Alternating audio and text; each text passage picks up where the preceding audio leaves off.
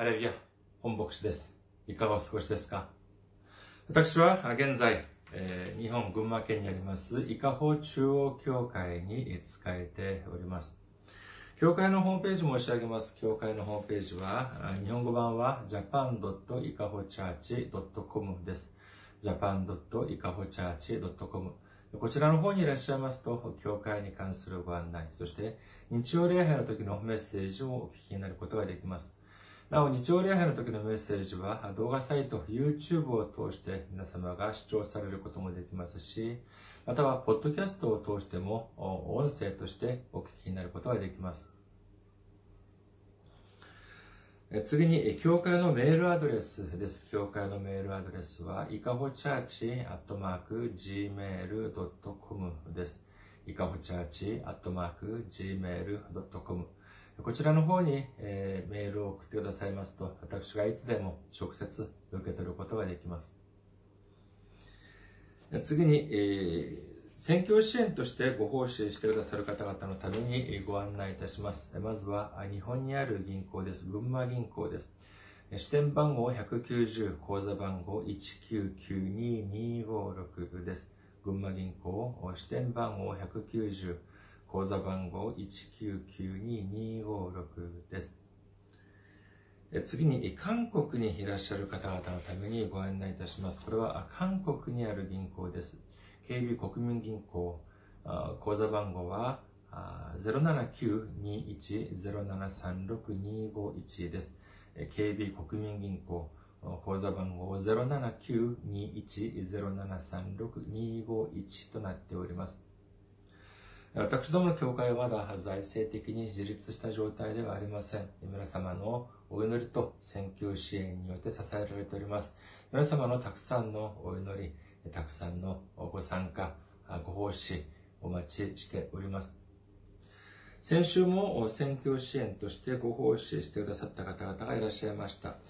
チャン・ヒソクさん、キム・ジェウォンさん、そしてイー・スンヨンさんが選挙支援としてご奉仕してくださいました。ありがとうございます。本当に大きな励みになります。主の驚くべき祝福と溢れんばかりの恵みが共におられますようお祈りいたします。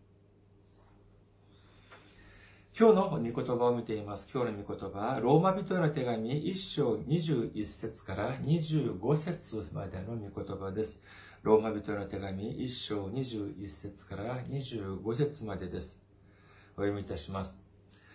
彼らは神を知っていながら、神を神として崇めず、感謝もせず、かえってその思いは虚しくなり、その鈍い心は暗くなったのです。彼らは自分たちは知者であると主張しながら愚かになり、朽ちない神の栄光を朽ちる人間や鳥、獣、這うものに似た形と変えてしまいました。そこで神は彼らをその心の欲望のままに汚れに引き渡されました。そのため彼らは互いに自分たちの体を恥ずかしめています。彼らは神の真理を偽りと取り替え、作り主の代わりに作られたものを拝み、これに仕えました。作り主こそ、とこしえに褒めたたえられる方です。アーメン。アメン。ハレルヤ。生愛する方は、アメンと告白しましょう。アメン。今日は皆様と一緒に、えーローマ人への公開第10回目、えーといたしまして、偶像を退けよというテーマで恵みを分かち合いたいと思います。今日はですね、本文の中でまずローマ人の手紙1章24節から見てみることにいたします。ローマ人の手紙1章24節そこで神は彼らをその心の欲望のままに汚れに引き渡されました。そのため、彼らは互いに自分たちの体を恥ずかしめています。というふうに書かれております。ここで彼らというのは、その18節に出てくる、その不義によって、その神様の真理を妨げる人々ということを指しているというふうに言えます。私たちが生きていく中で、えーまあ、誤った道に進んでいってしまうとか、そういう場合にはですね、神様があお叱りになる時があります。えー、そしてですね、本当に、じゃあそれでは、そのようにですね、誤った道に進もうとしている私たちに向かって、えー、主がお叱りになるということは、いいことでしょうか？悪いことでしょうか？皆様はどういうふうに思われますか？信玄3章11節から12節には次のように書かれております。信玄3章11節から12節我が子よ、主の懲らしめを拒むな。その叱責を嫌うな。主が愛しい子を叱るように、主は愛する者を叱る。え、人間がですね、まあ、私たちが、まあ、自動車、まあ、自動車じゃなくて、まあ、自転車でもいいでしょう。えー、その自動車、自転車を運転しているときにですね、まっすぐ行かなければならないのに、右や左に逸れてしまう。そういう時があります。そういう時はじゃあどうしなければいけないのかというと、当然、ハンドルを切ってですね、早く正しい方向に持ち直さなければなりません。そういうことが、それがまさしく、この神様がなされる、この懲らしめ、叱責というふうに当たるのであります。私たちが誤った道に足を踏み入れたときに、神様が、そして、まあ、神様からお叱りを受ける。まあ、それはが、それ自体がですね、まあ、決して、えー、気持ちのいいものでは決してないはずでありますが、しかしですね、え神様が私たちをそういう時に叱ってくださる。ということは、これは言い換えればですね、神様が私たちを正しい道に導いてくださるという証であり、神様が私たちを愛してくださっているということの証でもあるということを信じる皆様であらんことをお祈りいたします。しかし今日の21節には何て書いてあったでしょうか？ローマ人の手紙、ローマ人の手紙1章24節そこで神は彼らをその心の欲望のままに汚れに引き渡引き渡されました。そのため彼らは互いに自分たちの体を恥ずかしめています。というふうに書かれております。これはまあ子供たちだけの問題でもありま、子供たちだけの問題ではありません。大人たちもやはり、えー、しっかりです。その心の欲望のままに行動するというのは、これは自分に害が与えられても、害になっても、そして周りの人に害が、に与え、害が、に与えら、害が与えられてもですね、それはもう一向に構わない。まあ、ギャンブルや、まあ、麻薬とか、そういうところにもお金をもうたくさん使ってしまう。えー、こういうふうになってしまうとですね、もう家族や、もうその隣人とかですね、周りの人というのはもう眼中にない。もし、このような状況になってしまったにもかかわらず、それをほったらかしにして、誰もその、その人を救ってあげないというのであれば、どうなってしまうでしょうかもう、それはもう、火を見るより明らかです。その人生はもうおしまいです。大変なことになってしまうのであります。そして24節を見てみると、その汚れに引き渡さ、引き渡されました。あそのため彼らは互いに自分たちの体を恥ずかしめていますというふうに書かれています。このように体を恥ずかしめるというのはですね、まあ、簡単に言えば、会員というふうに言うことができます。この会員というのはですね、ローマ人の手紙だけでなく、新、新約、旧約、すべてにですね、ほとんども全体的に出てくる内容でありますけれども、それではこの会員というのは何を指すのでありましょうか？まあ、わかりやすく言えば、男女関係においてですね、代表的な例えとして、まあ、男女関係の不倫を言うということができ、まあ、想定することができます。まあ、未婚の男女がお互いに好意を抱き、そしてお互いに愛し合ったりというのは、これはもう美しいこと、素晴らしいことで、えー、ありましょうが、一方が、すでに恋を、結婚をしていたり、あるいは両方ともすでに結婚をして配偶者がいるにもかかわらず、他の人と愛に溺れてしまうというのはですね、これはとても不適切な関係であるというふうに言うことができます。まあ、こういうのをですね、私たちが考える、まあ、会員というふうに言うことができますけれども、聖書で触れているこの会員というのはですね、これ以外にももう一つの意味として使われる場合があります。まあ実はこの部分が本当に私たちがもっとより警戒しなければならないということが言うべきでありますけれども、それは何かというと、それは偶像崇拝なのであります。さあ、もう11月、これを、この動画を撮っているのは2020年11月でありますけれども、皆様は、この1年どうだったでありましょうか。まあ、この動画をご覧になっているのが2020年でなくとも、まあ、それ以外でもですね、11月頃になると、そろそろ年末を意識し始める頃であります。それではじゃあ次の年、次の年は皆様は神様から何を授かりたいというふうに思っておりますか？こういうふうに申し上げると、まあ、答えにくいかもしれません。もし、この、私の、まあ、申し上げているそのメッセージを気になっている方の中で、神様がくださるお金は嫌いだというふうに、えー、思っている方はいらっしゃるでしょうか神様がくれるお金なんていらない。そういうふうに思っている方いらっしゃいますか？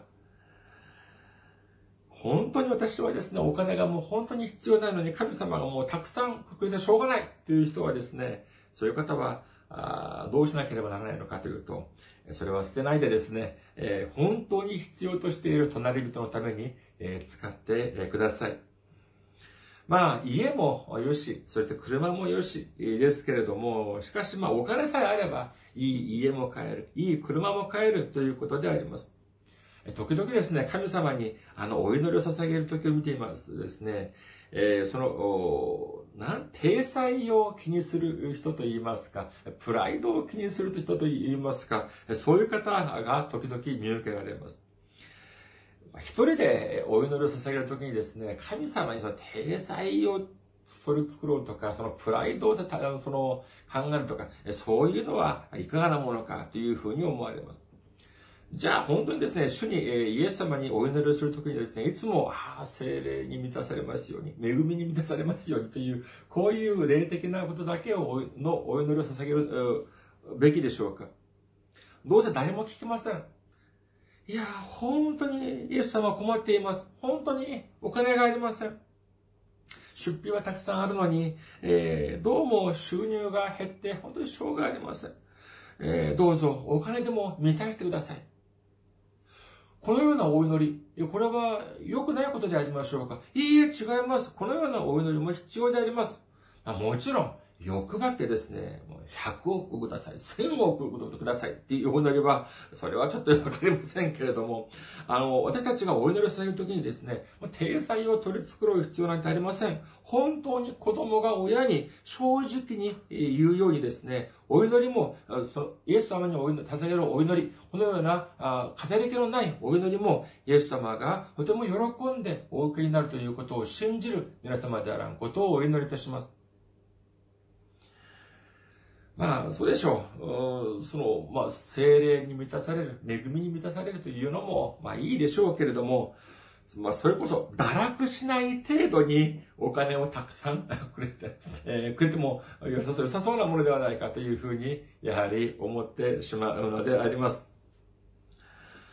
さあまあ、じゃあ私たちが神様にはそういうのを望むとしても、それではじゃあ私たちがですね、私たちの愛する人々に、私たちが愛する人に、じゃあ何かをもらいたいという時は、皆様は何を望まれるでしょうか？まさかお金をが欲しいというふうに望む方はいらっしゃらないかと思います。いや、じゃあ、私が愛する人に、えー、お金を望むっていうのは、じゃあお金をくれなかったらその人は愛しないっていうことでやりましょうか。もし、そのような関係だったらですね、そもそもそれは愛し合うっていう関係ではないというふうに言えます。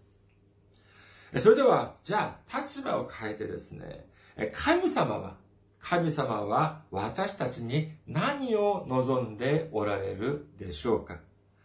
神様も私たちにお金を望んでいらっしゃるでしょうかいや、神様はですね、そんな、あの、貧乏人じゃないんです。そんなに、あの、困窮しておりません。貧しくはありません。第一歴代史26 29章11節を見てみましょうか。第一歴代29章11節です。主よ、偉大さ、力、輝き、栄光、威厳はあなたのものです。天にあるものも地にあるものもすべて。主よ、王国もあなたのものです。あなたはすべてのものの上に頭として崇められるべき方です。というふうに書かれております。皆さん、主はですね、私たちの死んでいるこの地球のみならず、すべての宇宙万物を作られました。そして、すべてのものが主のものであるということを信じる皆様であることをお祈りいたします。それではそういう、そのような神様が私たちが、私たちに何を望んでおられるでしょうかそれはまさしく私たちの心、私たちが神様に従順する心を受けたいというふうに思っておられるのであります。え、そうなの？じゃあ心だけ捧げればいいじゃん。っていうふうに思われる方もいらっしゃるかもしれません。なのになんで、教会では、やれ、十一献金やら、何々献金やら、そういうことを捧げ物をしなさいというふうに教会では言っているんだろうというふうに思われるかもしれませんが、神様は明らかにこのように、次のようにおっしゃっております。新明記16章16節から17節あなたのうちの男子は皆年に3度、種なしパンの祭り、七週の祭り、えー、カリウイオの祭りの時に、あなたの神、主が選ばれる場所で見舞いに出なければならない。主の前には何も持たずに出てはならない。あなたの神、主が与えてくださった祝福に応じて、それぞれ自分の贈り物を持って出なければならない。というふうにおっしゃっております。神様は主の見舞いに出るときに何も持たずに出てはならないというふうにおっしゃっているのであります。そしてイエス様も次のようにおっしゃっております。マタイの福音書23章23節災いだ偽善の立法学者、パリサイ人、お前たちは民とイノンド、区民の十分の一を収めているが、立法の中ではるかに重要なもの、もの正義と憐れみと誠実をおろ、おろそかにしている。十分の一もおろそかにしてはいけないが、これこそしなければならないことだ。というふうにおっしゃっております。いや、天地万物をお作りになった神様がどうしてこのような貧しい生活に苦しい私たちにも十一献金やいろいろな捧げ物をしなさいというふうにおっしゃっているんだろう。その理由というのは難しくありません。マタイの福音書6章21節を見てみましょうか。マタイの福音書6章21節あなたの宝のあるところ、そこにあなたの心もあるのです。というふうに書かれているのであります。私たちがこの世で本当に大事にしているもの、その中の一つが何か、まあ簡単に言ってしまえばお金であります。財産であります。いや、それが悪いというのではありません。ただ、私たちがとても大事にしているそのような宝、これを神様に捧げるということ。それは、これが私たちの心を捧げることになるというふうに、えー、いうふうなことでありますから、神様もあえてこのようにおっしゃっているのであります。私たちが愛する人から私たちがもらいたいもの、それは何かというと、それは、えー、私、それは私が愛する人からあもらいたいものは心で、え、あります。それは何かというと、私が相手を愛するからなのであります。私が愛する相手から愛する心をもらいたい。これはもう当然の自然な感情でありましょう。これは神様もやはり同じなのであります。神様が私たちの心を受けたいというふうにおっしゃっております。その理由は、やはり同じです。えまさしく、神様が私を、私たちを愛しておられるからということを信じる皆様であることをお祈りいたします。しかし、私たちはですね、えこれも忘れてはなりません。誰かが神様以外にも私たちの心を欲している者がいます。これは誰かというと、これはまさしく神様、サタンなのであります。あ、あ悪魔サタンであります。すいません。これは、えー、私たちの心を欲している。これは悪魔サタンが私たちの心を欲しているのであります。悪魔サタンは神様に向かっている、神様に捧げる私たちの心を横取りしようと、虎視眈々狙っているので、いるのであります。だからといって、じゃあ悪魔も神様のように私たちを愛しているから、私たちの心を欲しがっているのでありましょうかいいえ、違います。悪魔サタンが望んでいることはたった一つ、私たちの死、私たちの破滅だけを悪魔サタンは望んでいるのであります。これは創世記にも出ているのであります。創世記、じゃあですね、今日は、まあ、創世記を見る前に一つ質問から言ってみましょうか。今日は、今日の答えはですね、選択肢がありません。しかし、まあ、それほど心配することは、緊張する必要はありません。単語を当てる質問です。誰かがですね、皆さんにこういうふうに質問したとしましょう。神様とは何ですか？というふうに質問したら、皆様はどういうふうに答えられますか？まあ、簡単に言ってしま、簡単に言えばですね、神様は何々である。じゃあ、ここの何々というところに、どのような言葉を皆様は入れるでしょうか？まあ、ここにはですね、神様は愛であるということも入れることもできます。ヨハネ第第一ヨハネの手紙4章16節には、神様は愛であるというふうに書かれています。しかし、この神様の愛というのは、神様を信じる、神様に仕える人に対してであり、神様を信じない人、神様に背く人には、人たちには裁きが下されるということになります。ですから、この神様の愛というのは、すべての人に共通しているものではありません。じゃあ、神様は十字架であるというふうに言われる方もいらっしゃるかもしれませんが、もちろん神様が一人子一人子であるイエス様を十字架にかけられて、そして神様の愛を見せてくださいました。だから、でもですね、じゃあ、イエス様がこの地に来られる以前に、じゃあ神様はおられなかったんでしょうか？いや、いられました。おられました。いらっしゃいました。じゃあその前のじゃ神様はじゃあ何でしょうか？ということになると、やはり答えに窮してしまいます。じゃあ神様とは何々だ？じゃあここに入れる適切な言葉は何かというと、これもやはりそれほど難しい質問ではありません。ヨハネの福音書一章一節を見てみましょうか。ヨハネの福音書一章一節。はじめに言葉があった。言葉は神と共にあった。言葉は神であった。というふうに書かれております。そうです。神様は言葉なのであります。御言葉なのであります。神様は御言葉によって全宇宙万物を作られました。そして神様は御言葉によって私たちに働かれます。これは言葉だけ言って言って終わりということではありません。神様は御言葉によって全てを成し遂げる方だということを信じる皆様であらんことをお祈りいたします。それでは私たちが神様に従うということ。これは神様の御言葉に従うということであり、神様の御言葉を否定するというのは、神様すべてによってこれを否定するの、背くということになるのであります。創世記を見ていますとですね、神様は人間にですね、初めての立法を授けられます。それは何かというと、創世記2章16節から17節にあります。創世記2章16節から17節神である主は人に命じられた。あなたはそののどの木からでも思いのまま食べてよい。しかし、善悪の知識の木からは食べてはならない。その木から食べるとき、あなたは必ず死ぬ。これこそがまさしく人類に与えられた第一の立法なのであります。これに対してですね、ある人はこういうふうに言います。いや、神様もあんまりちょっとひどいじゃないか。どうして食べてはいけないものまで、えー、作って、えー、人間を誘惑、まあ、人間がですね、誘惑されるように、え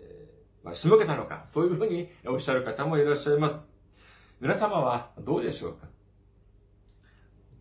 この理由、神様はこのように善悪の知識の木の木の木までを作られたというのは何かというと、先ほど申し上げましたようにですね、神様はですね、望まれる方というのは、神様の御言葉に従順するということを願っております。この神様の御言葉に対して従順することによって、私たちが神様に従順する心を捧げることができるのであります。だからこそ、神様はこの善悪の知識の木をお作りになって、そしてこれを食べるなという命令を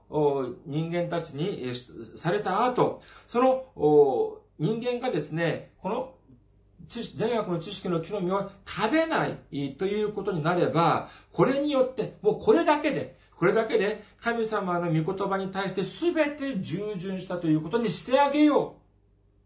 神様の御神様に全ての心を捧げたということにしてあげようという、このような神様の驚くべき愛が、ここには込められているのであります。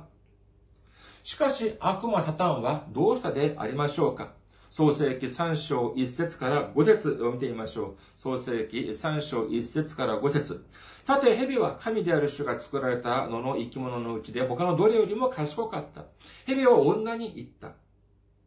その木のどれからでも食べてはならないと神は本当に言われたのですか？女は蛇に言った。私たちはその木の実を食べても良いのです。しかし、そのの中央にある木の実については、あなた方はそれを食べてはならない。それに触ってもいけない。あなた方が死ぬといけないからだ。と神は仰せられました。すると蛇は女に言った。あなた方は決して死にません。それを食べるその時、目が開かれて、あなた方が神のようになって善悪を知るものとなることを神は知っているのです。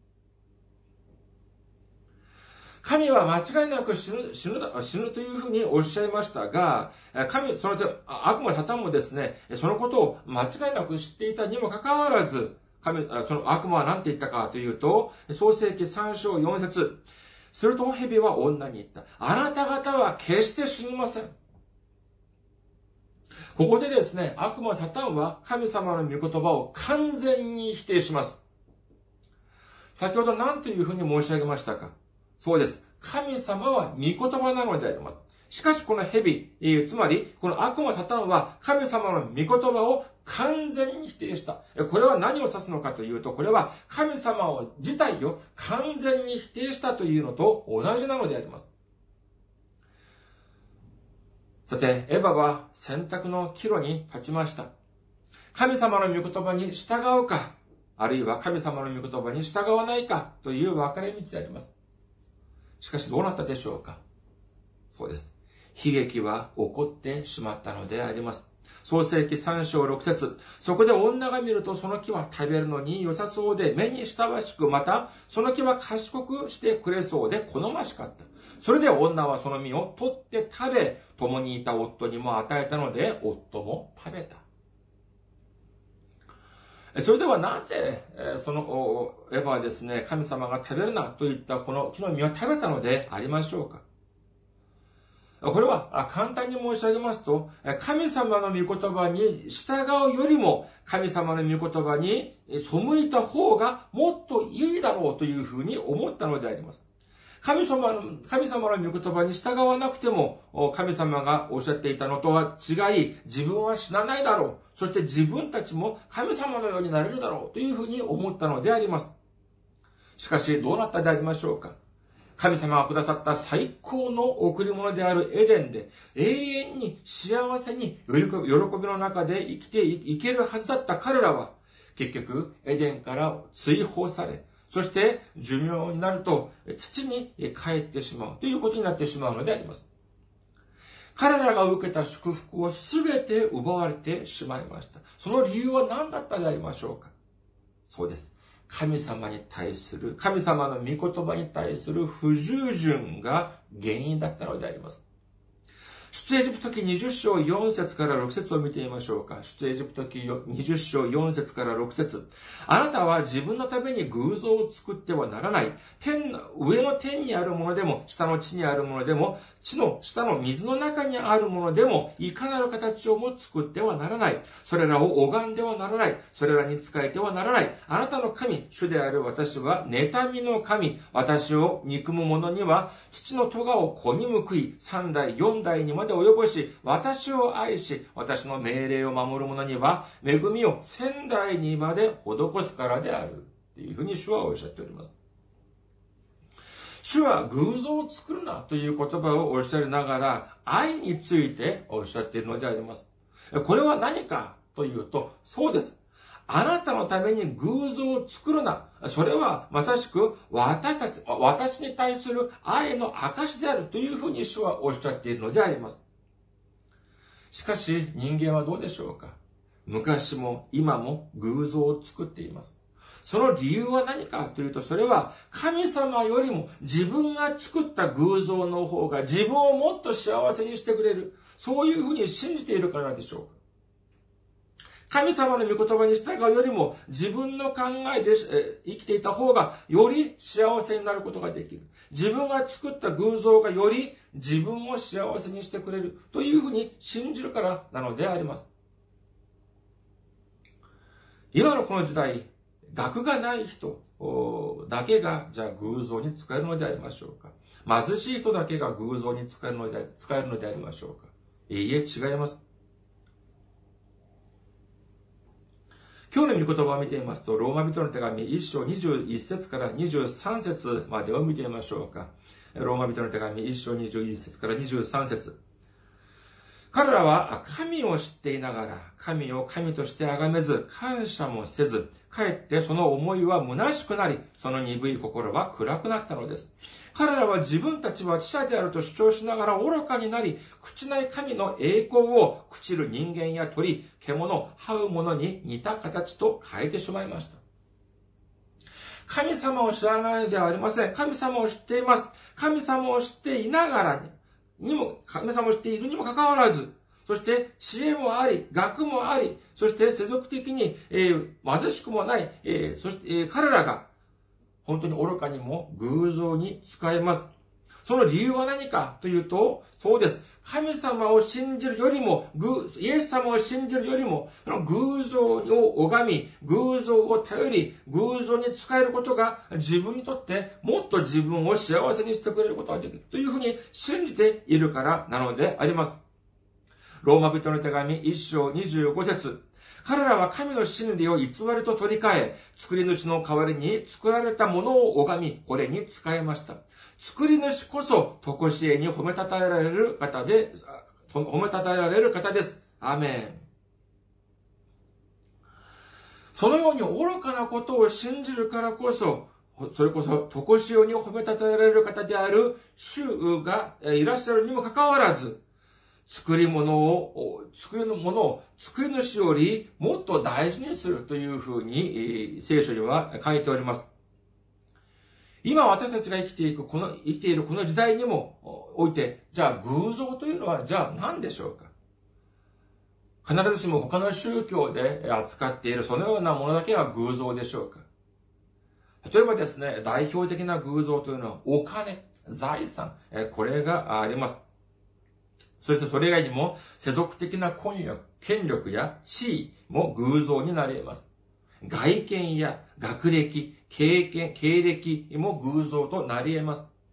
神様を頼るよりも、このようなものに頼った方が、私たちをもっと幸せにしてくれるだろうというふうに信じるのであれば、それこそがまさしく善悪の知識の木の実でなくて何でありましょうかそして時にはですね、家族も偶像になり得るのであります。アブラハムはですね、少しアブラハムの話をしてみましょうか。アブラハムのは、アブラハムは神様の御声を聞いた時、聞いて、そして波乱から旅立った時の年はですね、御年75歳でありました。彼には一つ望みがありました。神様は、まあ、アブラハムにですね、その大きな民族をなし、な、な、な、なしてあげるというふうにおっしゃいましたけれども、アブラハムはそんなことを望んだことはありません。ただ、望んだことは何かというと、えー、子供がいない。えー、子を授けてください。これだけだったのであります。そしてその、えー、祈りはですね、叶ったのが、じゃあいつだった、いつだったかというと、その波乱が旅立ったてから25年後、100歳を迎えた時でありました。その名前はイサイサイサクでありました。アブラムは本当に喜んだはずであります。まあ大きい民族も、まあ何よりも、このイサクが本当に大切だった、大切だったはずであります。そして、このイサクを通して私の夢が叶えられる。そして、そういうふうに信じて、そして神様を見つめるよりも、そしてこの息子を見つめながら自分の幸せを期待したかもしれません。そのようなある日、神様はアブラハムにこのように命じられます。創世記22章2節神は仰せられた。あなたの子、あなたが愛している一人子、イサクを連れて、モリアの地に行きなさい。そして私があなたに告げる一つの山の上で、彼を全焼の捧げ物として捧げなさい。本当にこれは恐ろしいことであります。そのような本当に大事な息子を神様は全生の生贄として捧げなさいというふうにおっしゃっているのであります。全生の生贄とは何でしょうか？それは、ヤギや羊を殺してですね、そして、えー、その火で燃やして、え、香りで捧げる、その捧げ物なのであります。しかし神様は、この一人の、一人息子でイサクをですね、そのような大切大切なイサクを全焼の生贄として捧げなさい。このように神様はおっしゃったのであります。本当に恐ろしい命令であります。しかし、もっと驚くべきものはないかというと、アブラハムなのであります。このような恐ろしい命令を聞いたアブラハムはですね、これについて一言も不平不満を漏らしません。アブラハムは結局イサクを連れて3日かけて神様が指示してくださった山にまで連れて行ってですね、そして、えー、イサクを縛って、そしてまさに殺そうとしたその瞬間、神様の見つかりが、こういうふうに言っております。創世記22章12節見つかりは言われた。その子に手を下してはならない。その子に何もしてはならない。今私はあなたが神を恐れていることがよくわかった。あなたは自分の子、自分の一人子さえも惜しむことがなかった。こういう風になるとですね、もう神様の方が驚いてしまったようであります。いやいや、アブラハム、ダメダメ、ストップしなさい。その、その、手を下してはいけない。何もしてはならない。このようにおっしゃっております。そして、あなたが私を頼るのを、これでよくわかった。自分のそのような大切な息子までも偶像とせず、最後まで神様を頼ることを知ることができた。これ、これによって、私はあなたに大きな祝福を授ける。授ける。このようになってですね、アブラハムは神様から溢れんばかりの祝福を受けたということを信じる皆様であることをお祈りいたします。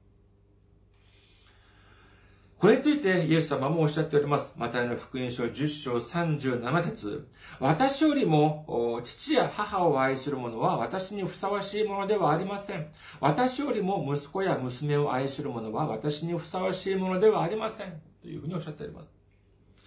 もちろん、だからといって誤解してはいけません。神様に祝福を受けるためには、自分の息子、自分の子供を愛してもダメで、そして自分の家族を必ず犠牲にしなければならない。いや、そのようなことをおっしゃっているのではありません。そうではなく、ただ私たちが頼るべき方は神様であり、神様よりも他の世の対象、それがお金であろうが、世俗的な権力や地位や、まして自分の家族や親族であったとしても、神様より上に置くということになれば、それがもう一つの偶像となり得る。そして、えー誤って、えー、それはですね、えー、その神様を否定して不従順をすることにもなり得るということに、ま、ということをおっしゃっているのであります。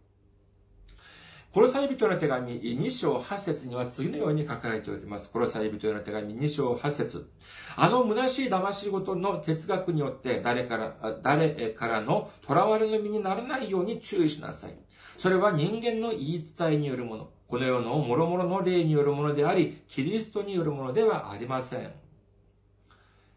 ここで哲学とされているのは、単にその哲学という特定の学問を指しているのではなく、世俗的な知識を指しているというのであります。世俗的な学問や知識をもって神様を否定し、神様の御言葉を否定するということを警戒しなさい。いくら学があり、いくら高尚な、いくら素晴らしい言葉のように聞こえたとしても、そのようなことは、それこそ本当に、幼い、その、何の価値のない、そのような学問であるというふうに、おっしゃっているのであります。最後に詩編111編10節と第一コリント人への手紙1章18節を見てみることにいたします。まず、詩編111編10節知恵の始め、それは主を恐れること。これを行う人は皆賢明さを得る。主の誉れは永遠に立つ。第一、コリント人の手紙一章18節十字架の言葉は滅びる者たちには愚かであっても救われる私たちには神の力です。アメン。